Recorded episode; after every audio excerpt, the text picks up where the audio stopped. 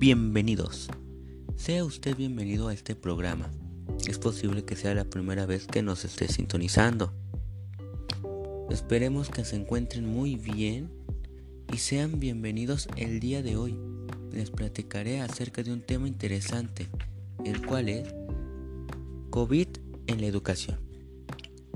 Los niños y niñas y adolescentes del mundo tienen como derecho principal la educación a causa del COVID-19, el cual surgió a finales del año 2019 y a principios del año 2020, las escuelas han cerrado y maestros han tenido que cambiar sus clases de modalidad de presenciales a en línea.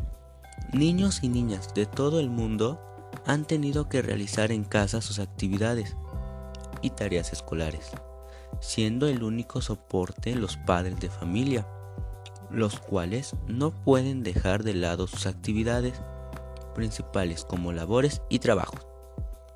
Así que es un poco más complicado para las familias del mundo la educación.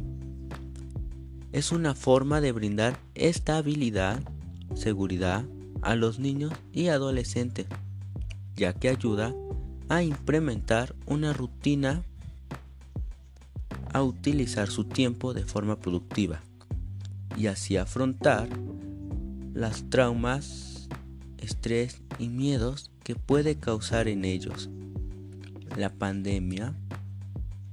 Por ello es importante que niños y niñas sigan estudiando en casa y que los padres apoyen al máximo a sus pequeños.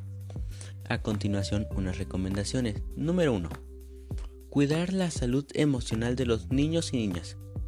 Es muy importante que sepan que esta situación es temporal y que si están en casa es para cuidarse ellos mismos y a las demás personas.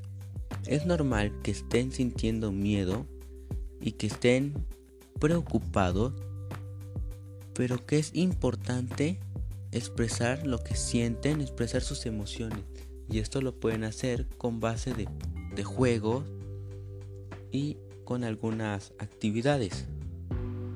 Número 2. Es importante que se establezca una rutina. Es importante que en familia se acuerden horarios para hacer las tareas escolares y en ese tiempo los padres puedan apoyar a sus pequeños en lo que necesiten.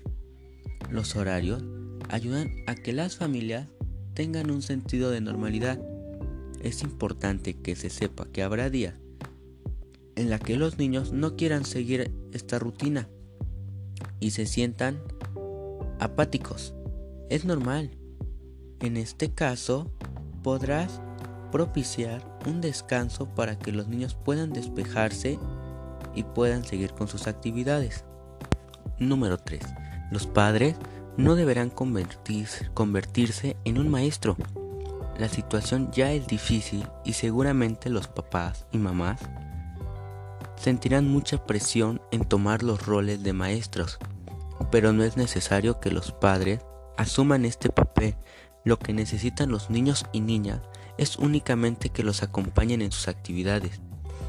Y por último, la cuarta recomendación es es importante asignar un espacio. La recomendación es que tengan un lugar específico para el, aprendizaje.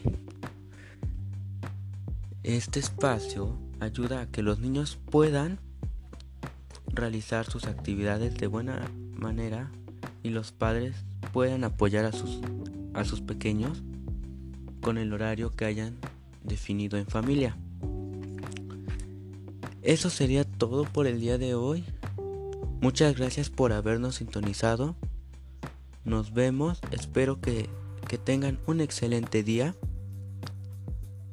Nos vemos en el siguiente podcast. Cuídense y hasta la próxima.